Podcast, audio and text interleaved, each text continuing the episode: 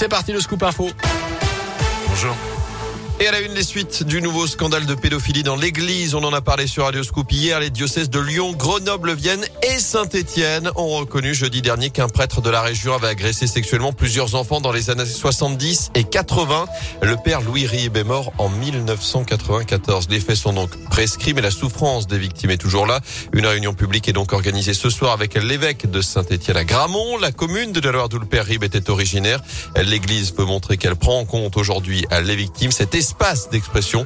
Et donc bienvenue pour le maire de Gramont, Patrice Carteron. Vous savez, c'est pas très marrant pour personne ce genre de choses parce que aussi bien pour les personnes qui ont pu être victimes, mais il y a des personnes aussi certainement qui l'avaient apprécié à l'époque et du coup, euh, c'est des choses qui qui reviennent aujourd'hui alors qu'il est mort depuis plus de 25 ans et, et voilà, c'est quand même des vieilles histoires.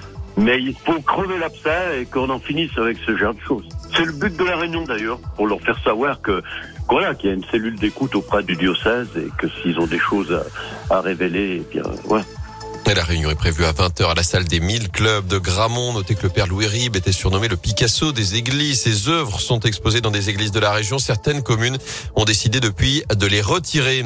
Dans l'actu à saint une mère de famille poursuivie pour délaissement. Cette femme de 31 ans avait abandonné son enfant de moins de 3 ans mercredi dernier dans leur appartement du quartier de Bellevue pour retrouver une amie. Le petit garçon avait été retrouvé quelques heures plus tard par les policiers alertés par des riverains.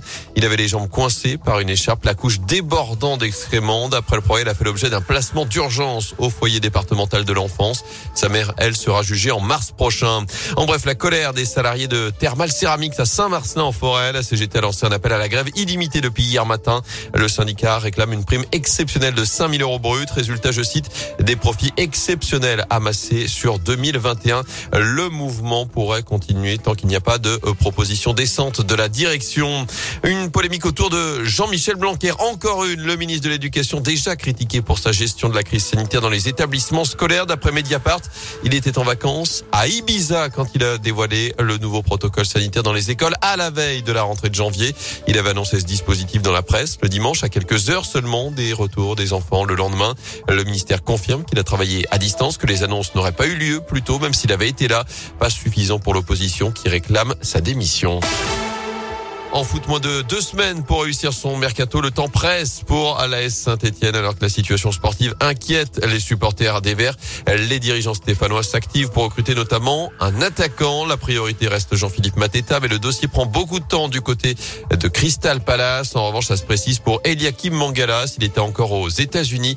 L'ancien défenseur central international français est attendu rapidement à saint Il doit tout de même son signer son contrat avant demain soir pour être qualifié pour le derby vendredi soir face à l'OL. Derby que ne disputera pas en revanche Joris Niagnon, l'ancien défenseur de Rennes et de Séville, n'est toujours pas prêt physiquement pour être aligné en Ligue 1.